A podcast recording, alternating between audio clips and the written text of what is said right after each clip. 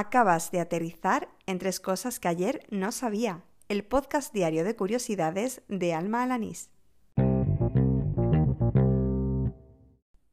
Este es el episodio número 90 del podcast, el correspondiente al jueves 16 de enero de 2020.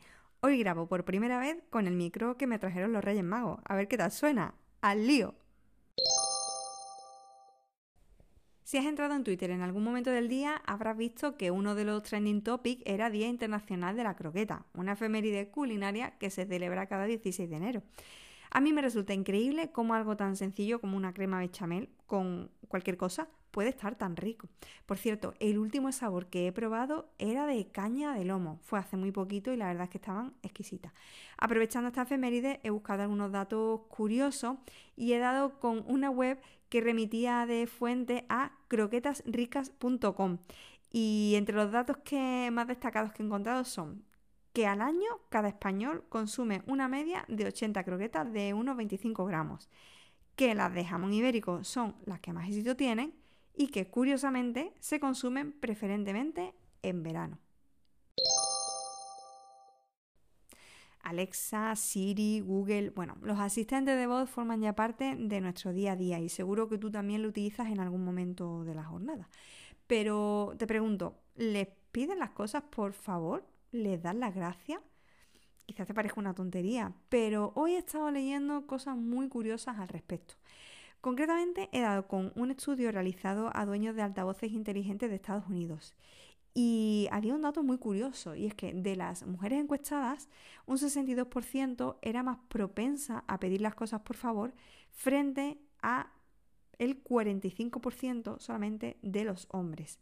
Además había otras informaciones y otros reportajes que apuntaban al hecho de que acostumbrarnos a pedir las cosas a los asistentes de voz sin tener en cuenta estas normas básicas de cortesía nos podía hacer menos educados cuando tratásemos a otras personas. Y sobre todo, había algunas informaciones que hacían hincapié en la influencia que, que estas actitudes, que estos comportamientos tienen en los peques, porque continuamente están observando cómo actúan los adultos. En este podcast me has escuchado definirme más de una ocasión como pedanter, pero la verdad es que tengo un punto flaco y es la geografía.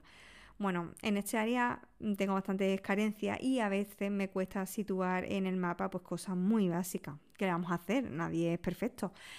Pero hoy me he quedado muy loca al descubrir que existe un país llamado Somalilandia. No, no, no Somalia, sino Somalilandia. Claro, lo primero que pensé cuando lo vi en un hilo de Twitter es que era una broma, que era un invento, pero no, existe realmente. Está ubicado al noreste de Somalia, es lo que se conoce como el Cuerno de África, y su capital se llama Argeisa. Espero haberlo dicho bien. Su modelo de Estado es una república presidencialista y en, en 2017 tenía 3,5 millones de habitantes. Aquí termina el episodio número 90 de Tres Cosas que ayer no sabía, el del jueves 16 de enero de 2020. El primero, que he grabado con mi micro nuevo, el Yeti Nano, y también desde el iPad. A ver cómo suena la aplicación de Anchor aquí. Muchas gracias por oírme, por seguir diaria o semanalmente estos episodios, o bueno, escucharlo cuando te dé la gana. Y gracias también si eres una de las personas que ha dejado alguna valoración, me gusta o comentario en algunas plataformas de podcasting sobre todo en iVoox y en Apple Podcast, aunque en ese primero todavía no consigo arreglar la incidencia y ahí siguen sin aparecer los capítulos desde el 4 de diciembre. Bueno, si quieres contactar conmigo o comentarme cualquier otra cosa acerca del programa, pues siempre digo que la forma más directa es hacerlos a través de Twitter.